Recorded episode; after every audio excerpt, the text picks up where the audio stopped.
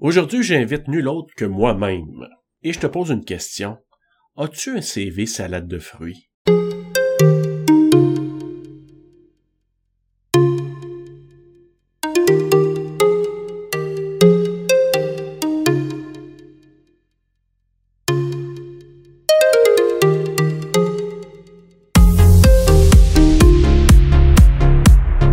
Balado auditrice, balado auditeur, bienvenue à Balado CJO.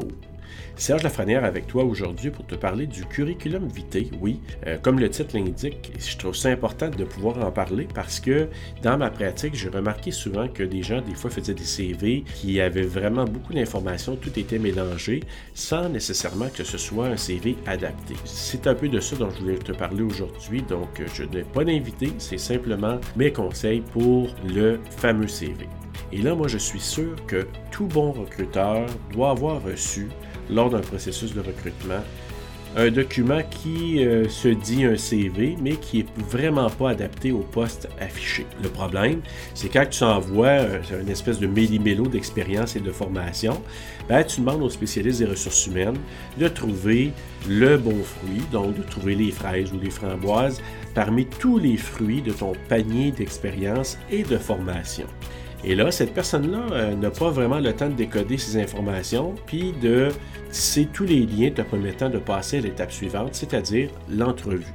Et en plus, ben, le message qui pourrait être perçu, c'est que tu désires faire parvenir ton dossier sans vraiment prendre le temps de bien analyser l'offre d'emploi. Comme si tu voulais te débarrasser de cette procédure, puis que le poste à pourvoir était sans intérêt. Si tu juges ne pas avoir suffisamment de temps pour adapter ton CV, ben le recruteur, lui, pourrait très bien ne pas avoir l'intérêt d'en faire l'analyse. C'est un peu dur, mais c'est un peu ça en même temps.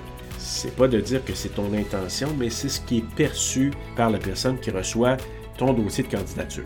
Donc, dans le cas d'un chercheur d'emploi, si le recruteur, ben, lui, veut embaucher une personne spécialiste en finance, par exemple, la personne en question devra s'assurer que ses documents, là je parle ici de CV et lettres, représentent bien cet univers et qu'il possède les éléments nécessaires qui lui permettent d'être compétitif sur le marché de l'emploi. Si l'employeur veut que ça sente l'orange ou peu importe l'autre fruit, inutile d'envoyer un dossier qui sent le citron ou la pomme ou quoi que ce soit.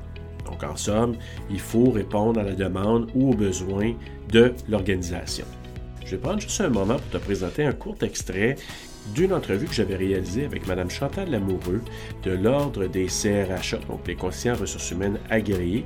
Cette entrevue-là, je l'avais euh, réalisée en 2020 et j'avais posé une série de questions sur euh, la recherche d'emploi, les outils à utiliser, tout ça.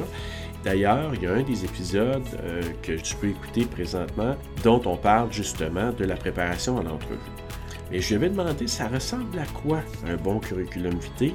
Et voici ce qu'elle avait à dire là-dessus. Ben, moi, je pense qu'il faut mettre l'accent sur nos compétences. Euh, pendant longtemps, on a mis l'accent sur notre expérience, sur les réalisations. Euh, là, il faut venir démontrer c'est quoi nos compétences, est-ce que je suis bon justement à planifier le travail, à l'organiser? Est-ce que je suis bon dans le service à la clientèle? Euh, euh, est-ce que j'ai des euh, talents en résolution de problèmes? Donc, il faut venir parler de de ces compétences-là, des compétences qui se transfèrent d'une entreprise à une autre ou qui se transfèrent d'un poste à une autre.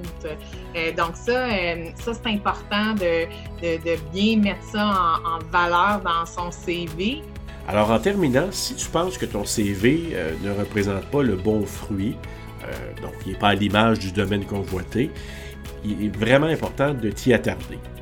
Tu pourrais même réaliser qu'un accompagnement par un conseiller en emploi ou de faire un bilan de compétences avec un conseiller en orientation est de mise. Mais je veux quand même te laisser avec quelques suggestions ou quelques conseils pour ton CV. Fais un bon sommaire de compétences adapté au poste, donc ça peut s'appeler sommaire de compétences ou profil, mais il faut vraiment que les éléments qui s'y retrouvent soient l'image de ce que le poste demande ou soit l'image des besoins de l'employeur. Par la suite, tu peux mettre soit ta formation ou tes expériences, tout dépendant qui t'avantage le mieux. Et par la suite, tu peux ajouter d'autres formations, autres expériences, des compétences peut-être informatiques ou techniques. Ça, ça dépend vraiment de ton profil, de ton bagage. Et si tu as besoin d'aide pour concevoir ton CV ou l'améliorer ou en faire un peut-être un peu différent, n'hésite pas à nous contacter au Carrefour Jeunesse Emploi de l'Outaouais. Je t'invite aussi à écouter l'épisode sur la préparation en entrevue en mode virtuel et ou en présentiel.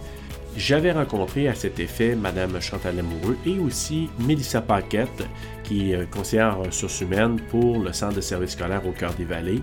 Et euh, elles avaient donné vraiment de très bons conseils, très judicieux d'ailleurs, pour la préparation à l'entrevue, à savoir, bon, comment réagir par rapport à certaines questions et aussi comment s'assurer de faire une bonne impression lorsqu'on est rendu à l'entrevue d'embauche. Là-dessus, je t'invite à revenir te balader avec nous très bientôt. Nous aurons d'autres épisodes. C'est vraiment une invitation formelle. Bye bye!